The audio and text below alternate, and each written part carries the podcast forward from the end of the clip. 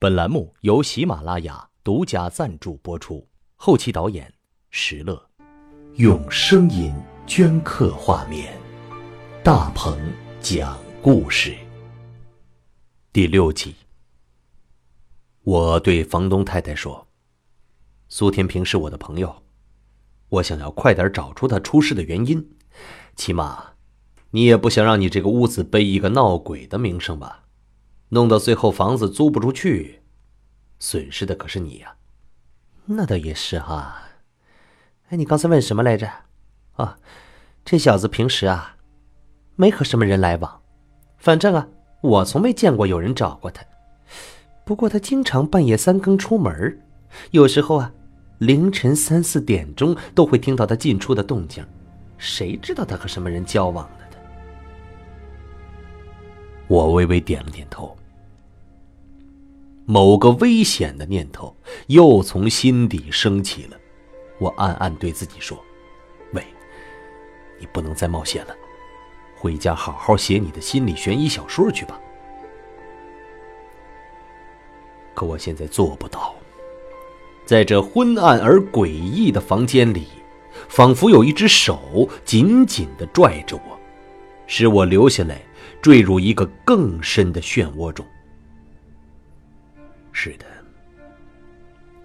这个危险的念头越来越强大，终于使我脱口而出：“房东阿姨啊，我有一个小小的请求，你能否让我在这儿过一夜呢？”“什什么？你不会也和你朋友一样中邪了吧？”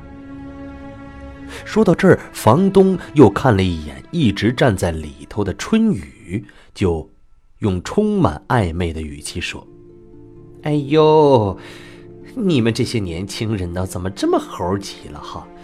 把我这当什么地方了？”听到这话，春雨的脸色立刻就变了，他红着脸，生气地说：“你乱说什么呀？我可不要留在这里。”这让我也变得很尴尬，我赶紧解释：“对不起，你误会了。我想在这儿留一夜，是为了找出苏天平出事真正的原因。”但是房东毫不客气地说：“我不管你们什么关系啊！那小子现在躺在医院里，房租到现在都没有给我付，你说该怎么办啊？”苏天平欠你多少房租啊？我先垫付给你吧。听到我说这话，房东终于露出了笑脸很爽快的收下了我一千六百块钱，匆匆的离开了这间屋子。春雨走到我跟前，语气冰凉的说：“为什么要留下来呢？你以为这有用吗？死马当活马医吧。我们现在已经别无选择了。我不希望今天发生在苏天平身上的事儿。”再在我们身上重演。他的目光有些茫然，无奈的叹了一声：“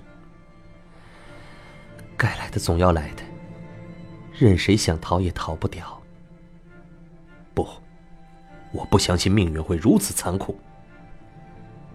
不是早在半年前就注定了吗？春雨忽然露出惨淡的笑容。我只当自己早已死过两回了，我的灵魂已不属于我自己。这个时候我已经无话可说了，只能由着他离开这儿，渐渐的消失在黑暗的楼梯里。一切又归于寂静，独自站在阴冷的房门口。我忽然觉得自己是那么的无助，不管写过多少本悬疑小说，却始终无法走出自己的恐惧来。我把门关紧了。这时候已经是晚上九点半。想想一大早还在北京的阳光下，晚上却到了上海这间阴冷的房子里，命运对我真是太恩宠了。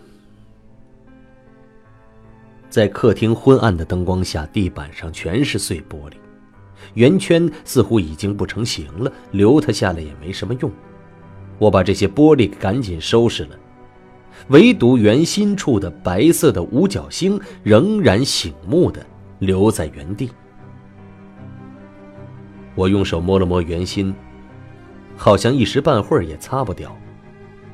那就暂且留着它吧。房间里的空气非常的闷，像罐头车厢似的，让人透不过气来。怪不得进门来会闻到一股怪味儿呢。我急忙走进了卧室，吃力的拉开那厚的吓人的窗帘儿。于是窗玻璃第一次展现在我的面前，在室内白色的灯光下发出某种幽暗的反光来。瞬间，我的眼球似乎要弹了出来。窗玻璃上有一个奇异的符号，像烙印似的刻在了我的瞳孔里。我不由自主的后退了一步，却坐倒在床铺上，身体后仰着，端详着窗户。没错，没错，窗玻璃上就是这个符号，立刻让我想起了昨天晚上北京后海的冬夜，在那张神秘的书迷卡片上的姓名。这是一个致命的符号。某个神秘的姓名或密码，赋予未知的诱惑，却又充满了恐惧和危险。我调整了一下呼吸，终于艰难的站了起来，又靠近了那层窗户，仔细的看了看。圆形的符号在玻璃的正中央。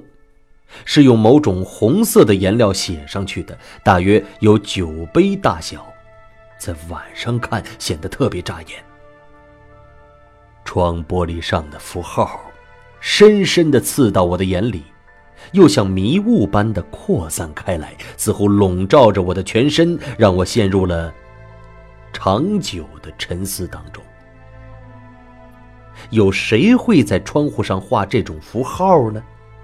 是苏天平，还是其他什么人呢？那他和那个寄给我卡片的幽灵又有什么关系呢？我无奈的摇了摇头，小心的打开了窗户。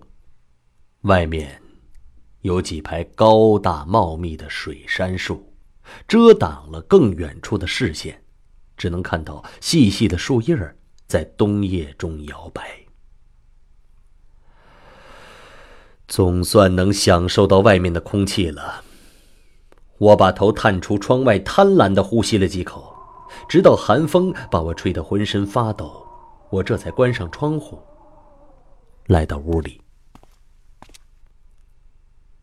静静的盯着卧室中央奇怪的圆圈眼前又浮现起苏天平的脸。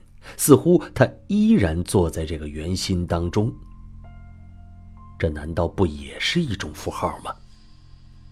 我忽然有些恍惚了，视线里只剩下了那个圆圈，它越来越趋于标准，逐渐的散发出白色的异光，而周围的一切都沉入黑暗当中，就像神秘宇宙中某个环形的星系。我怎么想到这个呢？我立刻把目光从圆圈上移开了，但一想到要在这个屋子里度过的漫漫长夜，身上又泛起了鸡皮疙瘩。毕竟，是别人住过的房间，况且我总感觉到背后有双眼睛在盯着我。于是我走出卧室。在客厅昏暗的灯光下，我仔细的看了看那张沙发，长度刚好能躺下一个人，看起来还算是干净。干脆就在沙发上凑合一晚吧。我试着找到了空调的遥控器，里边装着新的电池，说明苏天平几天前还在使用。我立刻打开了空调，而且把温度调得很高。很快就感受到温暖了。我又打开了卧室的橱子，翻出一条干净的羊毛毯。应该是夏天的时候用的吧。哼想想真可怜呐！昨天晚上我还在北京的宾馆里，好不容易回到上海吧，却无法享受家里大床的温馨，竟要在这个鬼地方挨一宿。作家亦有作家的苦楚啊！终于，我关了客厅的灯，就那么合衣躺在沙发上，从头到脚紧紧裹着羊毛毯。空调的热风对着我吹，使我还能抵挡充满湿气的冬夜。在这间黑暗的屋子里，我闭着眼，调整着呼吸，努力让自己不再恐惧，因为我曾经对自己说过，我不再怕黑了。子夜十二点的歌声还会响起吗？这是归来后的第一夜。喜欢大鹏的故事吗？最快最新的故事一网打尽，精彩线下互动，幸运听众抽奖，推理故事竞猜。微信添加公众号“大鹏讲故事”，加入大鹏听友团。嘘，一般人我不告诉他哦。眼睛，一双只有眼白没有眼珠的眼睛。他在盯着我。喂，你是谁？我大声喊了出来，然后缓缓睁开了自己的眼睛。周围如山洞般的漆黑，只有某处微弱的光线投射在地上。这是哪儿啊？在恍惚了许久之后，我总算回忆起了一切。没错了，这是苏天平租的房子的客厅。我正躺在一张沙发上，身上还裹着一条羊毛毯，空调机的热气吹在我的脸上，让我只感到口干舌燥，仿佛喉咙都要烧起来似的。我赶紧掀开毯子，爬了起来，大口喘了几下。还好，并没有感冒。客厅里只有从卧室射进来的微光。现在应该是清晨了吧？我并没有急着开灯，只是仰头盯着天花板，黑暗中什么都看不到了，但我依然睁大着眼睛。是的。我觉得这个房间里有一双眼睛在监视着我。虽然无法用自己的眼睛看到，但我确信它存在无疑。就在我的眼睛朝向那个角落的时候，黑暗中的眼睛，他也在看着我。对，就在那个隐蔽的角落里。我立刻把手摸到墙上。当客厅里的电灯打开的时候，我的眼睛忽然被炫了一下，但是我没有低头，而是拼命睁大着眼睛，继续盯着头顶上的那个角落。就是他，没错了，我终于看到那只眼睛。更确切的说，是一只眼睛。他躲在天花板和吊橱的转角里头。只露出了一颗黑色的玻璃眼珠。那居然是一个针孔的摄像的探头。这必须要感谢我的第六感，就是这个摄像探头在盯着我。这只锐利无比的眼睛能穿越白昼和黑夜，包括这房间里每个人的灵魂。我立刻搬了一张椅子站上去。仔细的打量这个探头，它确实放的太隐蔽了，藏在这么一个转角，绝大部分都被吊橱挡住了，露出的探头只有两厘米的直径，和周围的颜色非常像，除非是刚才那个角度盯着他看，否则绝对发现不了的。哼，怪不得昨天一进到这房子里，我就感到有双眼睛盯着我。人还是应该相信第六感的。我打开了壁橱，发现里边藏着探头机身，还有好几根电线连到墙里。绝对不止他一个眼睛。我想这房间里一定还有其他的探头。于是我跳下椅子，仰头仔细的扫视了一圈墙角和天花板所有的角落都没有逃过我的眼睛。果然，我发现房门的上头还藏着一个小小的探头。如果有人从大门进来，肯定会被从正面拍摄下来。在厨房的托排油烟机的底下，我又发现了一个小探头，它正好被阴影覆盖着，把整个厨房都尽收眼底。更可怕的是，卫生间探头就躲在浴帘的缝隙的后边，正好对着淋浴的蓬蓬头。要是有人在这洗澡，肯定会被他一览无余。把探头藏在这个位置，那简直就是变态呀！我又冲进了卧室，这里的天花板和墙角都很干净，好像没有探头的存在的迹象。最后，我把目光对准了窗帘果然在窗帘箱里头发现一个小探头，正好隐蔽在一块阴影的底下，而且无论窗帘怎么拉，都可以保持他的视野。现在我总共发现了五个探头了，不知道其他的地方还有没有。他们是一群无所不在的眼睛，永远监视着你的一举一动。